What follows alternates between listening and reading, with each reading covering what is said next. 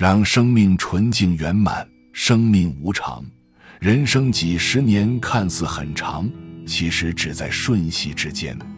面对生命，我们只在乎是否活出了生命的真谛。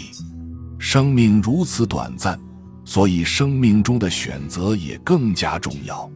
一天，佛陀在弟子们起誓归来后，问他们：“弟子们，你们每天忙忙碌碌托钵乞食。”究竟为了什么？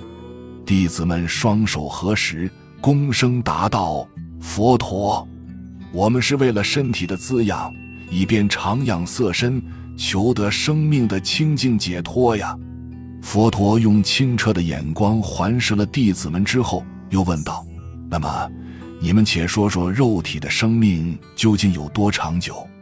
佛陀，众生的生命平均起来有几十年的长度。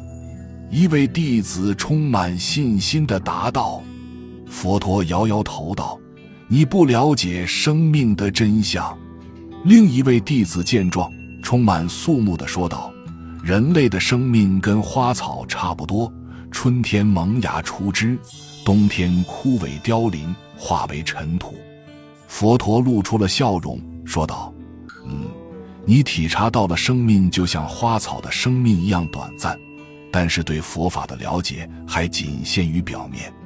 佛陀，我觉得生命就像是浮游生物一样，早晨刚出生，到了晚上就会死亡，充其量不过一个昼夜的时间。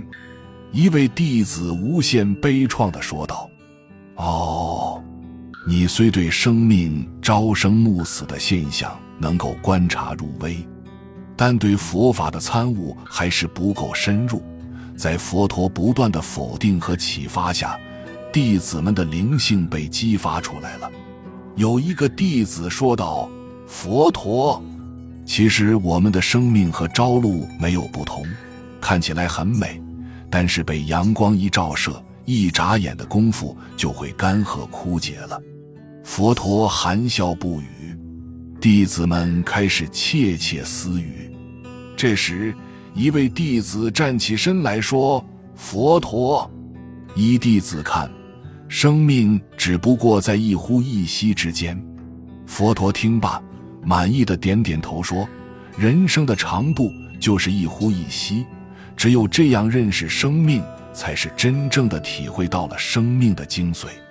弟子们，你们千万不可懈怠放逸，我们不要把事物看得过于复杂。”真理往往是简单而朴素的，我们应该用一颗平常心去面对生活，把握生命的每一分每一秒，勇猛精进，好好珍惜自己的生命，活出生命的真谛。